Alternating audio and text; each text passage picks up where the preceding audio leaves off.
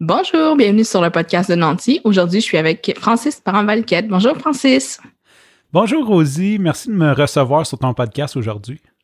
C'est le fun. On va parler de money mindset. Je me suis rendu compte que j'en ai même pas encore parlé sur mon euh, sur Nancy de money mindset, alors que je travaille très très fort pour euh, changer le mien. Fait que j'ai hâte de voir euh, notre discussion. J'avais vraiment hâte de te parler d'argent parce que je t'ai lancé une invitation justement après notre appel pour ton balado, pourquoi faire un balado?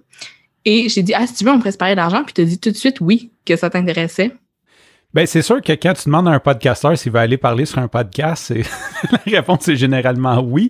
Mais oui, ça m'intéressait parce qu'on en a parlé dans le passé euh, que, justement, je veux travailler là-dessus, que je travaille là-dessus, que je veux travailler, que je veux améliorer ça. Et je trouve tellement ta mission géniale que oui, ça me fait, ça me fait plaisir. Euh, c'est pas juste que de parler sur un podcast, c'est vraiment la, mission me touche. Et t'as jamais reçu de podcasteur hein, sur ton podcast? Je pense que non. Tu vas voir, c'est bien le fun parce qu'on hijack l'entrevue de l'autre, donc euh, tu risques de perdre le contrôle. C'est bon, c'est parfait. Moi, je ça vraiment une discussion, puis euh, j'ai dit que j'avais pas encore parlé de mindset, puis je me suis dit, ah, faudrait pas trop que je parle justement parce que c'est pas mon épisode à moi, mais c'est ton épisode à toi. Mais une chose que j'ai comme envie de prédire, c'est qu'on dirait que peut-être qu'on va se donner des petites tapes dans le dos tout le long de l'épisode parce que je pense que toi aussi, tu as fait beaucoup de chemin sur ton euh, money mindset, puis tu travailles peut-être même activement à changer tes croyances limitantes. Est-ce que je me trompe?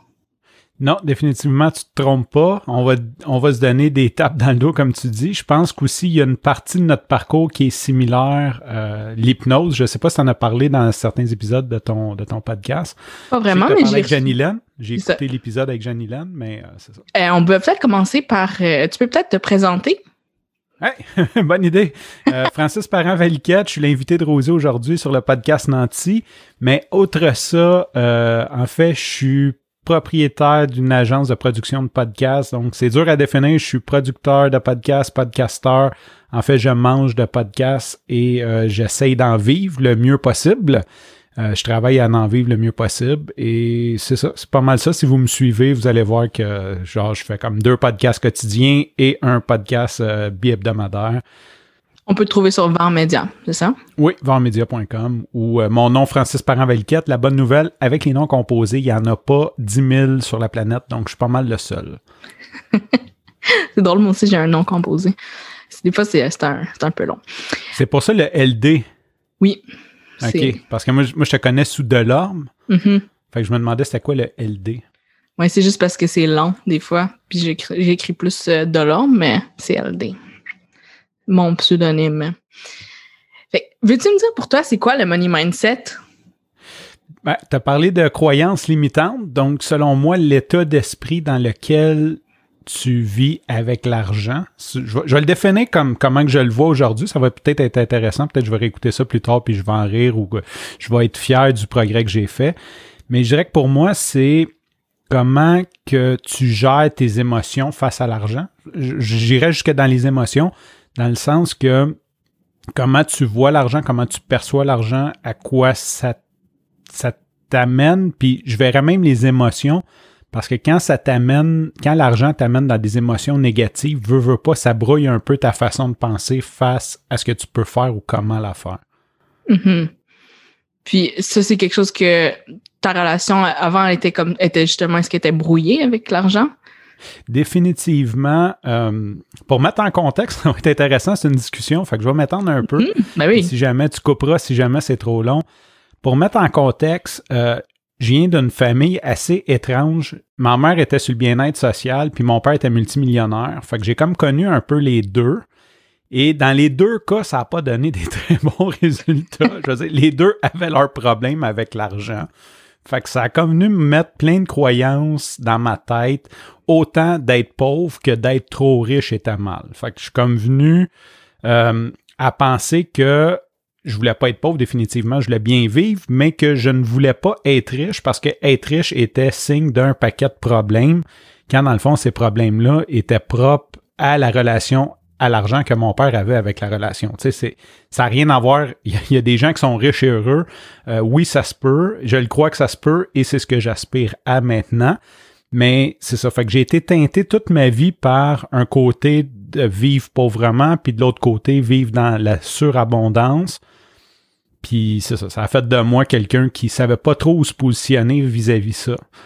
Et euh, c'est là-dessus que je travaille maintenant. C'est ça, des fois, on se dit, bon, mais ben, mettons, si j'étais plus riche, j'aurais pas de problème. Ou si, mettons, il faut être très riche pour avoir un bon money mindset, mais non, on sait très bien. Puis justement, Jeanne-Hélène nous l'avait mentionné sur euh, l'épisode quand elle est venue sur mon podcast, que les personnes, des fois, qui avaient le moins bon money mindset, c'était ceux qui avaient le plus d'argent parce qu'ils avaient peur de comme tout le perdre. C'est ça. ça. vient, ils viennent attacher, ils, attribuent peut-être trop de, valeur ou, euh, comme Jeanne-Hélène disait, la peur de le perdre devient tellement grand que tu penses juste à ça. Comme tu plus, t'es pas en train de bâtir comme ce que, ce que tu voulais au début. une chose que tu m'as déjà mentionné, c'est que euh, tu aimes l'argent maintenant, puis tu es capable de le dire vraiment comme euh, sans gêne. Bring it on. Peux-tu euh, élaborer là-dessus un petit peu? Ben, c'est sûr, c'est le fun parce que j'ai fait une petite mise en contexte. Il y avait toujours comme une question de contrôle de je mettais toujours un peu le, pied sur le frein je me sabotais moi-même c'est un peu mon état d'esprit d'un coup que mes choses commençaient à bien aller moindrement je m'assurais de tout saboter pour ne pas vivre les problèmes de quelqu'un de trop riche comme ça c'était dans mon inconscient ou pour ne pas répéter le chemin que, je considérais que je voulais pas faire de mon père. Euh, puis en fait, je, vais aller tout de suite là-dedans parce que ça m'a beaucoup aidé. C'est Jenny que tu as reçu sur ton épisode, je me souviens pas quel numéro, je pense que c'est 6, quelque chose comme ça, 6, 8, euh, qui, qui est venu m'aider à trouver ces croyances limitantes-là et d'accepter que j'ai le droit d'être riche. Il y a un livre qui s'appelle The Big, Leap en anglais que je recommande de lire à tout le monde que je n'ai pas lu parce que j'aime pas lire et c'était très difficile, mais je n'ai lu la moitié. Puis en gros, là-dedans, ce qu'il dit, c'est que le plus dur dans la vie, c'est d'accepter que ça peut aller bien partout. Tu as le droit que ça aille bien ta santé, que ça aille bien en amour, puis que tu sois riche. Tu sais, comme que ton travail aille bien, que tout aille bien, tu as le droit. Parce qu'on dirait qu'on se met toujours euh, une limite. Il y a comme quelque chose comme on dit, ouais, mais tu sais, si je suis trop avec ma famille, j'aurai pas le temps de faire de l'argent. Ou si je travaille trop, si je me concentre à faire de l'argent, je serai pas là pour ma famille. Ou si je fais trop de sport, je pourrai plus travailler. Tu sais, on a, comme tendance à croire qu'on peut pas aller bien dans toutes les sphères. Puis le plus dur, c'est d'y croire. D'un coup, tu crois que c'est possible, ben après, tu vas prendre les mesures pour que ça soit possible à ta hauteur. Mm-hmm.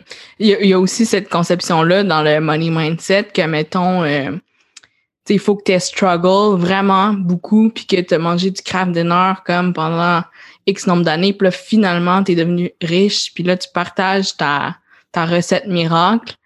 Mais tu sais, en tout cas, personnellement, je trouve vraiment qu'on moi, je, viens d'une famille que je l'ai mentionné, puis j'ai reçu d'ailleurs même mon père sur mon podcast. Je viens d'une famille comme vraiment privilégiée, puis on a toujours vécu comme une, une belle vie mais ça reste que mon money mindset était à travailler même si on, on avait comme de l'argent. Puis, tu sais, dans le fond, ce que j'essaie de dire, c'est que c'est c'est pas parce que tu as cet argent-là qu'il faut pas que tu le travailles, ton money mindset. Puis c'est pas parce que j'ai pas manqué d'argent que ma relation est bonne. Est-ce que tu comprends ce que je veux dire? Je te comprends tellement parce que moi, j'ai j'ai eu un, père qui était capable d'en générer extrêmement, mais qui m'a jamais montré ça. Tu sais, comme, où je l'ai pas compris, où il a voulu me le montrer, j'ai pas voulu l'apprendre, mais c'est pas parce que tu viens d'une famille qui est aisée ou qui a de l'argent que nécessairement tu vas, que, que t'es, es la prochaine personne à le faire. Combien qu'il y a de familles riches que les, les, jeunes n'ont pas d'argent ou peu importe. Euh, il y a, peut-être l'effet de, de controverse. Puis je veux pas rentrer dans le cliché, mais je l'entends souvent, puis il y a beaucoup de monde qui ont cette croyance-là au Québec, que la religion est venue un peu nous, nous rentrer ces croyances-là, que les 300-400 dernières années de religion catholique, qu'on est né pour un petit pain, que nécessairement, si tu as de l'argent, c'est que tu as pris de l'argent à quelqu'un, au lieu de dire comme tu as créé de la valeur puis tu as réussi à enrichir tout le monde, euh, comme d'autres religions, d'autres façons de penser, que nous ici, on est vraiment d'une mentalité que si tu es riche, c'est que nécessairement tu as crossé quelqu'un. tu peux pas peux pas avoir de l'argent et je pense qu'il y a quand même un certain filet que la prochaine génération n'a plus, que je suis peut-être dans la dernière génération à avoir, mais il y a comme cette espèce de mentalité-là. Parce que moi, ma grand-mère, c'est sûr que si tu avais de l'argent, c'est parce que tu avais fait quelque chose de mal dans ta vie. Là. Tu pouvais pas euh, avoir fait quelque chose de bien, versus aujourd'hui, je pense que l'idée, l'état d'esprit des gens est beaucoup plus à, OK, si cette personne-là est riche, c'est parce qu'elle a réussi à créer de la valeur. Puis si elle crée de la valeur, qu'elle paye plus d'impôts, ben tout le monde va être plus riche. Je veux dire, on va tous être plus riche. Plus qu'il va y avoir de monde riche, plus qu'on va tous s'enrichir alentour. Et non nécessairement, si lui est riche, c'est à nos dépens, puis nous, on est nécessairement pauvres. Mm-hmm. Une chose que ça change, ces mentalités-là quand tu t'intéresses un petit peu au money mindset, tu vois beaucoup comme la spiritualité. Puis là, je sais pas si toi, tu es là-dedans ou peut-être pas du tout, mais comme, tu sais, manifester de l'argent, créer de la richesse, puis vouloir comme que cet argent-là arrive dans ta vie. Est-ce que c'est des choses que tu regardes ou pas du tout? Ben, c'est sûr que si on parle de spiritualité, euh, organisé, je vais dire ça comme ça. Non, je suis pas vraiment là-dedans dans le sens que je suis pas d'une secte ou je suis pas, euh, mais oui, je suis beaucoup dans les croyances, la méditation, de le voir, la prévisualisation, mm-hmm. juste de se sentir, comme ça a l'air niaiseux, mais juste de se sentir riche. Euh, même si, tu sais, peut-être ton chiffre n'est pas où ce que tu as atteint, juste de dire, hey, je me lève aujourd'hui, j'ai la liberté de pouvoir aller courir ce matin, comme, j'étais assez riche, là, j'ai déjeuné, je vais courir, je fais un métier que j'aime, euh, j'ai une famille super, comme, juste de rentrer dans cette visualisation-là, de dire comme, wow, comme, c'est cool, puis je vais en gagner encore plus aujourd'hui, comme de visualiser que aujourd'hui, je travaille à améliorer ça je pense que si ça peut rentrer dans spiritualité, oui, mais j'ai pas de. J'appartiens pas à aucun groupe de pensée organisé. C'est bon, mais juste la visualisation, déjà pour moi, c'était comme vraiment out there. Hein. Puis maintenant, tu sais, j'y crois vraiment, puis j'ai l'impression de dire que ça marche, entre guillemets, puis là, je fais des air quotes, ça marche, mais oui, c'est que si tu te sens riche, je l'ai dit, je vais le redire, j'ai jamais généré aussi peu d'argent que l'année passée qui vient de 2020, dans le fond, mais je me suis jamais senti aussi riche. il y a comme le disconnect entre les deux. Puis là, en ce moment, là, je, je, recommence à générer vraiment plus comme d'argent. Puis, mais tu sais, je me sens aussi bien que quand j'en avais pas généré. Fait que si je pense vraiment que c'est un état d'esprit, comme puis aussi le, le nombre, comme on l'a dit, on peut pas dire euh, bon ben à partir de quel chiffre tu te sens riche. Ça, ça change pour tout le monde. Oui, c'est c'est propre à nous. Puis ce que j'entends aussi, c'est important de profiter chaque étape. Tu sais, parce que souvent, on, on bâtit, puis on pense toujours à OK, quand je vais avoir un million, je vais être riche, je vais me sentir bien. Mais quand tu atteins ce million-là, tu es déjà en train de dire à 2 millions parce que tu as atteint ton. Tu sais, comme rendu à 995 000, ton objectif, c'est plus un million. Tu es déjà rendu à 1,5 million. Peu importe comme le chiffre ou l'objectif, on vit jamais nos victoires. Parce que théoriquement, rendu à 500 000, tu devrais dire Wow! Comme, j'en ai fait une méchante bonne partie, là, je suis hot, je suis rendu à moitié. On devrait juste prendre un respect, puis comme apprécier, puis rentrer dans cette énergie-là. Quand dans le fond, on fait comme Ah non, je suis juste à moitié, je suis pas encore rendu, il faut que je bûche plus fort. Puis ça, c'est encore plus.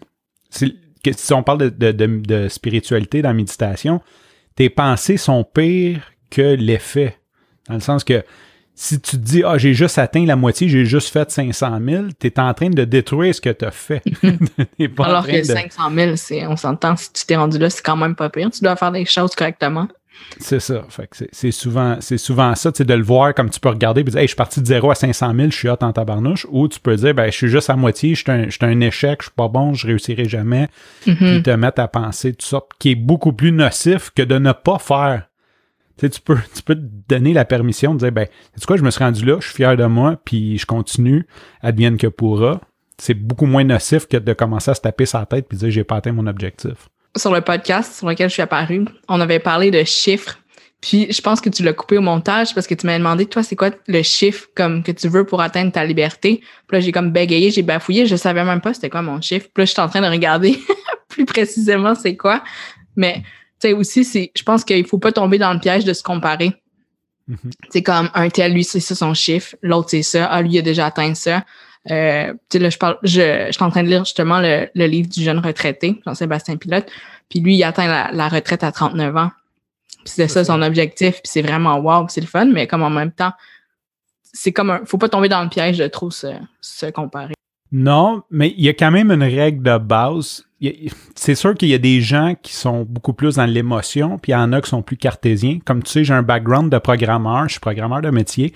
Fait que c'est sûr que pour moi, des chiffres, ça m'a toujours aidé d'avoir comme un certain guide, un, fichier Excel, euh, une idée de me comparer, je suis rendu où dans mon plan. Puis une règle de base, c'est d'avoir 3 à 400 fois son revenu mensuel pour, pour atteindre l'indépendance financière. Euh, c'est un peu le principe de l'hypothèque inversée, dans le sens que, tu sais, une hypothèque, c'est 400, c'est 300 mois, mettons 25 ans, 300-400 mois, puis au début, tu payes juste des intérêts, puis à la fin, tu payes juste du capital. Là, dans le fond, tu veux avoir en équité euh, 300-400 mois ton hypothèque de, dépenses. Au début, tu vas quasiment vivre juste des intérêts, puis à la fin de ta vie, tu vas être rendu à vivre juste du capital. C'est un peu comme, comme le principe. Fait je pense qu'il y a quand même quelque chose de bien de faire cet exercice-là, de dire à partir de combien je peux comme me déclarer indépendant financier? Puis ça peut passer, selon moi, par pas nécessairement le niveau de vie que tu as actuellement, mais mettons, tu dépenses 3000 par mois, euh, tu te dis, OK, moi, à 2000, je suis capable de vivre. Ça sera pas la grosse vie, mais mettons, euh, j'ai besoin de 300 fois 2000, j'ai besoin de 600 000 d'équité pour pouvoir vivre le restant de ma vie sans stresser avec l'argent. Après, ce que je gagnerai en plus sera du, du bonus. Je pense qu'il y a quand même quelque chose de bien d'avoir ce calcul-là euh, en tête que, que plutôt que juste comme vivre un petit peu euh, comment tu fais. Puis il y, a deux, il y a deux façons, comme je viens de dire. De un, tu peux diminuer ce montant-là, ce que je crois que le jeune retraité a fait avec la frugalité ou d'augmenter tes revenus. Idéalement, c'est le mélange des deux. Mm-hmm. c'est vraiment euh, la meilleure façon. Fait, que c'était dans ce sens-là. Fait que je voulais savoir un peu ton chiffre, si tu voulais nous partager ton chiffre. Euh, moi, de mon côté, c'est sûr qu'à partir de 1.2 million, là, je pense que je suis bon. Tu sais, comme je peux vivre le restant de ma vie sans me soucier de, de faire de l'argent. Puis après, c'est ça, l'indépendance financière, selon moi. Je sais que tu n'as pas posé la question, mais c'est vraiment de pouvoir faire ce que tu veux. Dans le sens que, tu sais, si tes besoins de base sont couverts pour le reste de ta vie, ben, je peux décider de dire, ben, je vais donner du temps en entier. Puis si ça rapporte de l'argent, tant mieux. Ou je vais aider, ou je peux partir, je peux m'impliquer dans une startup, puis même si ça a 50% de chance que ça fonctionne pas, c'est pas grave parce que demain matin, je vais pouvoir manger pareil. Euh, versus si comme je mets tout en géopardie, je mets mon hypothèque de maison pour partir la start-up, puis si ça plante, faut que j'annonce à mes enfants qu'on va déménager d'un 3,5. Ils pourront pas avoir de broche. ouais. Vous allez avoir dans la croche le restant de votre vie. le chiffre, le calcul, je l'ai fait justement parce que j'ai juste de, recevoir son livre. Puis mon chiffre que j'ai calculé avec mon conjoint, nous, on est à 1,5 million. Il faudrait qu'on mhm. aille pour, euh, pour être vraiment comme comparateur. À deux, c'est ça. Puis, euh, nos, nos, besoins comme la base, base, base est comme probablement différente un peu pour les deux. Fait que là, j'ai pas encore fait mon calcul comme toute seule parce que j'en parlais avec lui parce que c'était super intéressant parce que c'est quand même des projets de, de vie là, quand tu de, quand tu parles de, de montant comme ça. Mais une chose que tu as mentionné tout à l'heure, c'est que tu disais de comme de faire de l'argent pour comme des choses que tu aimes. Puis toi, je sais que tu as décidé de vivre du podcast puis avant, tu avais un bon emploi, puis tu as décidé de justement, je pense, arrêter cet emploi-là tout simplement pour vraiment focuser sur des projets que tu Est-ce que ça, ça fait partie de ta liberté, de, la liberté que tu t'accordes? Oui, oui, définitivement. Ben, c'est, de la prise de risque. Euh, c'est drôle parce que tu tombes d'un, moment difficile. c'est, le fun de parler de Money Mindset. J'encourage tout le monde à faire ça. Euh, mais oui, ça fait partie de la liberté. Puis c'est drôle parce que, tu sais, quand je dis dans le fond, quand je vais être à retraite, comme quand je vais être indépendant financier, je vais pas parler de retraite, je vais juste faire les projets que je veux, mais c'est pas mal ça que je fais déjà. c'est juste, la différence, c'est que je stresserai plus avec l'argent, je dirais ça, parce que j'ai décidé de vivre comme ça. Ça vient avec ses, ses forces et ses faiblesses. Euh, c'est sûr, quand tu décides de, de, vivre comme ça, c'est un peu comme Frank Sinatra, là, I did it my way. Des fois, tu manges des, tu manges des tapes, euh, tu manges des tapes, faut que tu te relèves.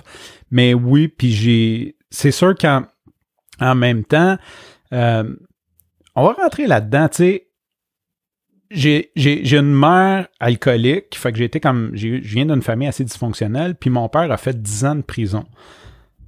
Puis mon père était capable de sortir puis de se ré-rendre multimillionnaire. Puis bon, ma mère, c'est ma mère.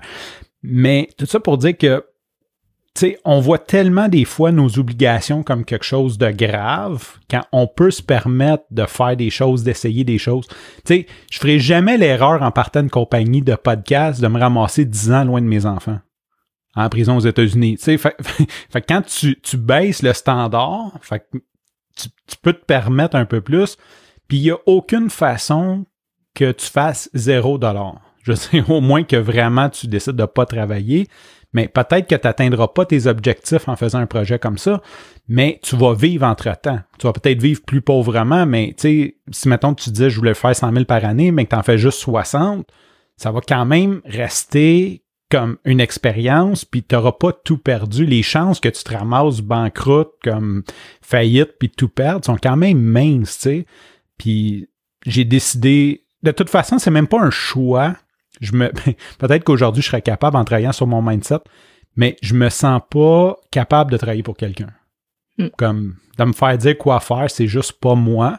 D'avoir un boss qui me dit à quelle heure rentrer, quelle heure finir, c'est pas moi. Fait qu'il y a un côté qui est pas vraiment choix non plus euh, là-dedans.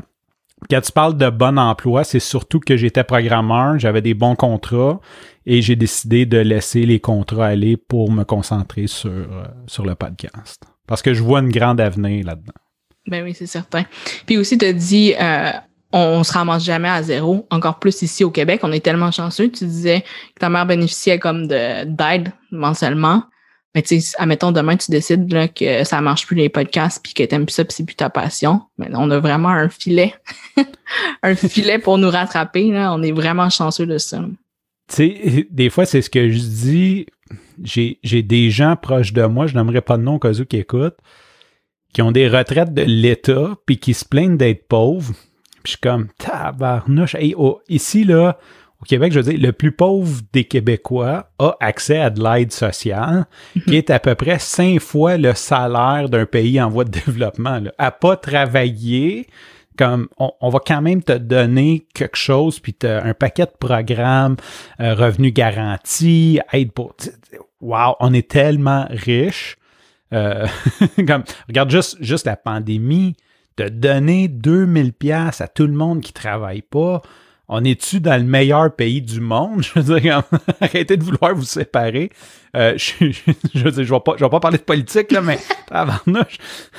Puis euh, j'ai des convictions, je, je comprends toute, toute la, la, séparation, puis tout, là, je comprends les enjeux, c'est pas ce que je dis, mais mm-hmm. wow, on, est tellement riche. Puis même ici, si tu pètes faillite, il n'y a pas de conséquences. Dans, des pays du monde, ça va impliquer que tu vas comme te faire torturer ou que tu vas te ramasser en prison ou tu vas te faire couper à la main. ici, je veux dire, tu peux même te tromper au point de comme pas rembourser les gens, puis il n'y a pas de conséquences. Mm-hmm. Juste pas comme la conséquence, c'est que tu es sept ans sans pouvoir emprunter. Bon, big mm. deal, tu sais. exact. My God, c'est vrai que c'est fou. on peut revenir sur tes objectifs. C'est à part, c'est ça, la liberté. Est-ce que tu en as, as cité d'autres? Tu as écrit des objectifs financiers? Non, vraiment, euh, bonne, bonne question.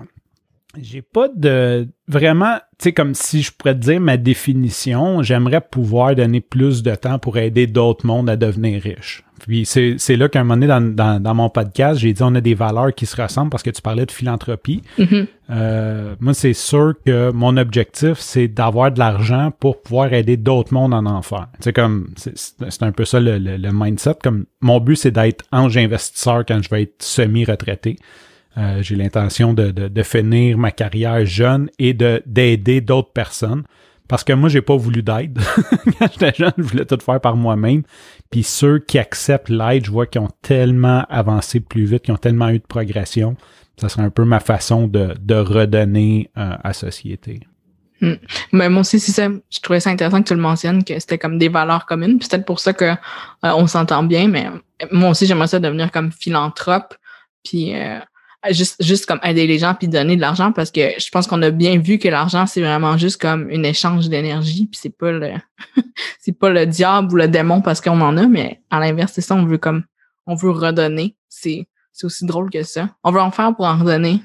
Est-ce que, par exemple, il y a des choses que, euh, plus euh, selfish que tu voudrais faire avec l'argent? Si demain tu ton, tu gagnes demain à la loto, qu'est-ce que tu fais avec cet argent-là juste pour le plaisir? Toi, est-ce que tu y as pensé?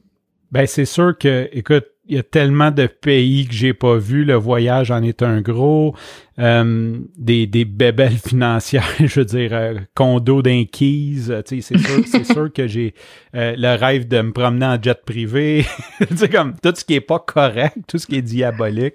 la Bentley convertible. C'est sûr que j'ai plein de, de rêves qui sont pas nécessairement euh, je veux dire, obligatoire. Tu sais, si, à la fin de ma vie, j'ai pas eu euh, de Bentley convertible, je vais pas dire comme je suis un, échec, mais c'est sûr que j'aimerais avoir assez d'argent pour pouvoir me permettre toutes les bébelles de riches. Je suis un gars qui aime les bébelles, j'aimerais savoir toutes les bébelles de riches, une après l'autre.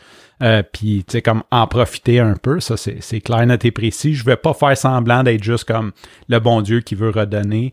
Moi, je crois que quelqu'un comme Bill Gates peut vouloir le bien des autres malgré toute la richesse qu'il a, puis qu'il a le mhm. droit de, dire, ben, c'est quoi, moi, moi, je veux euh, une Porsche électrique, je la jette. Comme, tu sais, t'as travaillé pour, t'as le droit. Fait, que c'est ça, c'est ce que je crois, euh, beaucoup de bébelles, mais s'il y aurait une chose dispendieuse que je veux, c'est une maison dans les Keys. Ça, c'est comme. Ça, je me vois, quand je médite, je me vois méditer dans ma salle au deuxième étage par-dessus la mer avec le soleil chaud euh, qui rentre sur moi, là, définitivement. Puis à quel point ce rêve-là te semble accessible? Dans ma tête, c'est fait. Dans ma tête, c'est fait. Comme c'est juste comme bon, il me reste quelques trucs à finaliser. Euh, dans le sens comme ramasser l'argent puis faire les démarches pour l'acheter, mais dans ma tête, c'est clair que ça va arriver. C'est clair que, que, qu'un jour, j'achète cette demeure-là. Euh, puis je suis même sûr, comme celle que je visualise, que c'est elle. Tu sais, que je vais aller la visiter puis je vais dire, OK, c'est en place que je visualisais, comme les, cadres sont en même place, les vitres sont placées pareil, en triangle, tu sais, comme genre, je, sais qu'un moment, je vais OK, c'était celle-là, puis c'est là que je m'en vais. Parle-moi d'un bon mindset. Merci. mais non, mais c'est vrai. Euh, une chose qu'on pourrait aborder aussi, puis ça, je me souviens plus quand est-ce qu'on s'en était parlé, c'était peut-être juste en privé, mais tu disais que tu avais des fois, avant quand tu as commencé dans le podcast, tu avais une certaine gêne parce que tu voulais pas charger parce que tu n'avais pas encore chargé. quand tu veux. Est-ce que tu veux me parler de ton, justement, ton état d'esprit, comment ça l'a changé, puis si maintenant c'est comme plus facile pour toi, parce que ça, on s'entend que c'est le fléau de beaucoup d'entrepreneurs de, ben, pas assez charger ou d'avoir, d'avoir peur de trop charger ou euh, les deux ensemble qui font que, ben, finalement, on génère pas assez d'argent. C'est clair que j'essaie de revoir cette conversation-là, peut-être parce que je suis passé ailleurs, mais c'est sûr que j'ai beaucoup changé aussi grâce à beaucoup de podcasts. C'est une des raisons pourquoi j'aime les podcasts. Euh, j'ai suivi plusieurs influenceurs dans le pricing, dans le business, euh, dans le coaching. Puis une des choses que j'ai vues, c'est que beaucoup d'influenceurs, beaucoup de gens riches, puis c'était un peu ça mon mindset aussi, ont commencé par donner énormément. Fait il y avait une partie, je ne sais pas comme quand est-ce que j'ai dit ça, mais euh, moi, un, de, mes, de, mes, de mes modèles, je ne vais pas dire idole, euh, il s'appelle Wes Boss. C'est un programmeur qui a lancé une formation JavaScript gratuite. Il a juste fait la meilleure formation JavaScript gratuite. Les gens se sont mis à l'aimer. Et depuis ce temps-là, il sort deux, trois formations par année à 150 dollars la formation. Puis la première journée de son lancement, il en vend entre 3 et 5 000. Fait qu'il fait comme trois quarts de million à chaque lancement. Puis il est tellement dans l'abondance, il est tellement généreux, il a tellement donné, il a tellement. Euh, il a même mis des politiques de fair price. Si tu es d'un pays plus pauvre, sa formation est moins chère. Puis tu as juste envie de. j'ai envie d'acheter ces formations, mais je n'ai pas de besoin. Puis c'est un peu cette énergie-là que je voyais. Mais c'est sûr que d'un début, euh, tu veux, c'est ça, il y a le syndrome d'imposteur qui embarque, dans le sens comme je suis assez légitime? Parce que j'ai pas euh, étudié, j'ai pas eu la permission de personne de devenir producteur de podcast ou comme de juste me prétendre l'expert du podcast. Comme puis, c'est quelque chose de dur à, à vivre avec. Comme tu sais, je suis juste un dude qui a fait du podcast puis qui décide d'aider les gens, puis de comprendre que même si je suis, même aujourd'hui je suis pas le meilleur là, mais juste si je l'ai fait une fois de plus que toi, c'est suffisant. J'ai pas besoin d'être comme l'expert des experts des experts pour pouvoir charger cher. Parce que si je viens régler ton problème à toi, si toi tu l'as pas fait, puis que je suis capable de t'amener à je l'ai pas fait à je l'ai fait, mais je veux dire, job done. Puis je vais peut-être mieux le faire qu'un expert qui va avoir un détachement euh, vis-à-vis où ce que tu es présentement. Il va tellement être loin de ton parcours à toi qu'il sera peut-être pas la meilleure personne pour t'aider. Il va peut-être te parler de choses de beaucoup trop haut niveau pour ce que tu es aujourd'hui. Mm-hmm. Est-ce qu'il y en a une, une école pour euh, devenir euh, justement podcasteur? Est-ce que tu peux avoir l'équivalent comme d'un bac ou non? C'est vraiment plus des gens qui apprennent, qui apprennent comme toi? Ben, je pense il n'y a pas de bac en podcast. Là, présentement, il y a plusieurs cégeps, universités qui l'offrent. Ils ont des programmes. Dans le fond, tout ce qui était radio est en train de devenir podcast ou radio slash podcast parce que les gens parlent des podcasts. Euh, mais j'avais ni formation en communication. Généralement, ceux qu'on voit dans, dans la sphère, euh, ceux qui sont plus techniques vont avoir des formations en audiovisuel. Euh, ou ceux qui sont peut-être plus idéateurs vont avoir un côté storytelling, littérature. Moi, j'ai rien de ça. Je suis un programmeur, j'ai juste comme pogné la passion puis commencé à, travailler. Euh, j'ai fait des formations en ligne pour l'apprendre, puis c'est à force de le faire que je suis devenu bon, tout simplement. Euh, fait que c'est sûr qu'il y avait comme ce côté imposteur-là de, de, le prétendre, puis en même temps, je savais que j'étais quand même transparent dans le sens que je disais au monde que j'ai jamais prétendu être comme où ce que je suis pas. Fait que ça, ça, a aidé. Mais euh, c'est venu assez vite que j'ai été capable de facturer, je dirais. Mais j'ai toujours un côté qui veut aider. Fait que ça, ça c'est peut-être une des choses d'apprendre que le budget, ça appartient à ton client, c'est pas à toi. C'est pas à moi de juger comme dire Ah, Rosie, euh, je sais pas, comme peut-être tu sais, comme elle prendra la décision de me payer ou pas. Comme ça ça, ça, appartient à ma cliente ou à mon client de dire comme est-ce que est-ce que ce budget-là, je l'accorde là-dessus? J'ai pas à baisser mes prix sur une pensée qui est peut-être faussée. Parce que je mm-hmm. sais pas, tu sais, je pense ça, tu sais, je pourrais dire comme Ah, c'est un cordonnier, il n'y a pas beaucoup d'argent, moi, il fait un meilleur deal. Mais dans le fond, il y a peut-être 50 millions en banque, puis il a juste décidé de vivre de frugalité. puis, tu sais, il a décidé de vivre comme ça, mais c'est pas parce que c'est pas parce qu'il l'a pas. Puis si ça a de la valeur pour lui, il va le payer. Mm-hmm. Je pense qu'il faut faire comme attention. C'est ça que tu as dit. Faire attention pour pas vouloir trop donner non plus. Puis je pense que c'est dans notre nature aux deux. Puis c'est peut-être là qu'on se rejoint parce qu'on veut vraiment aider, mais à un moment donné, il faut charger parce qu'il faut qu'on mange. Il faut qu'on mange nous aussi puis qu'on nourrisse nos familles. mais il y a quelque chose là-dedans, j'ai l'impression, puis peut-être je me trompe, là, c'est comme, peut-être c'est ma croyance, mais que j'ai des clients qui trouvent ça cool que je donne. Fait que j'attire des clients qui, à quelque part, disent, moi, j'ai l'argent, puis je finance un peu ta mission d'aider les autres. Il y a comme une partie du prix que je paie euh, qui fait partie de financer ta mission d'aider les autres. Mais en tout cas, moi, c'est comme ça que je le vois.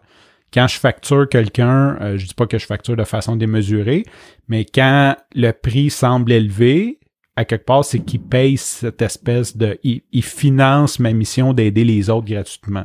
Puis il y a beaucoup de, de trucs comme ça, comme que, c'est ça aussi. Là, je veux dire, c'est quand les compagnies redonnent un million à telle cause, c'est qu'à quelque part, on, a, on a comme financé ce côté-là. Là. Euh, mm-hmm. c'est les clients qui payent.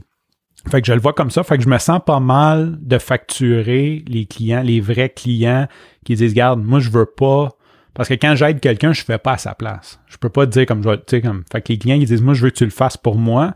J'ai aucun trouble à le facturer, puis à ajouter un certain pourcentage euh, qui va à financer ma mission d'aider les autres qui ont peut-être moins d'argent.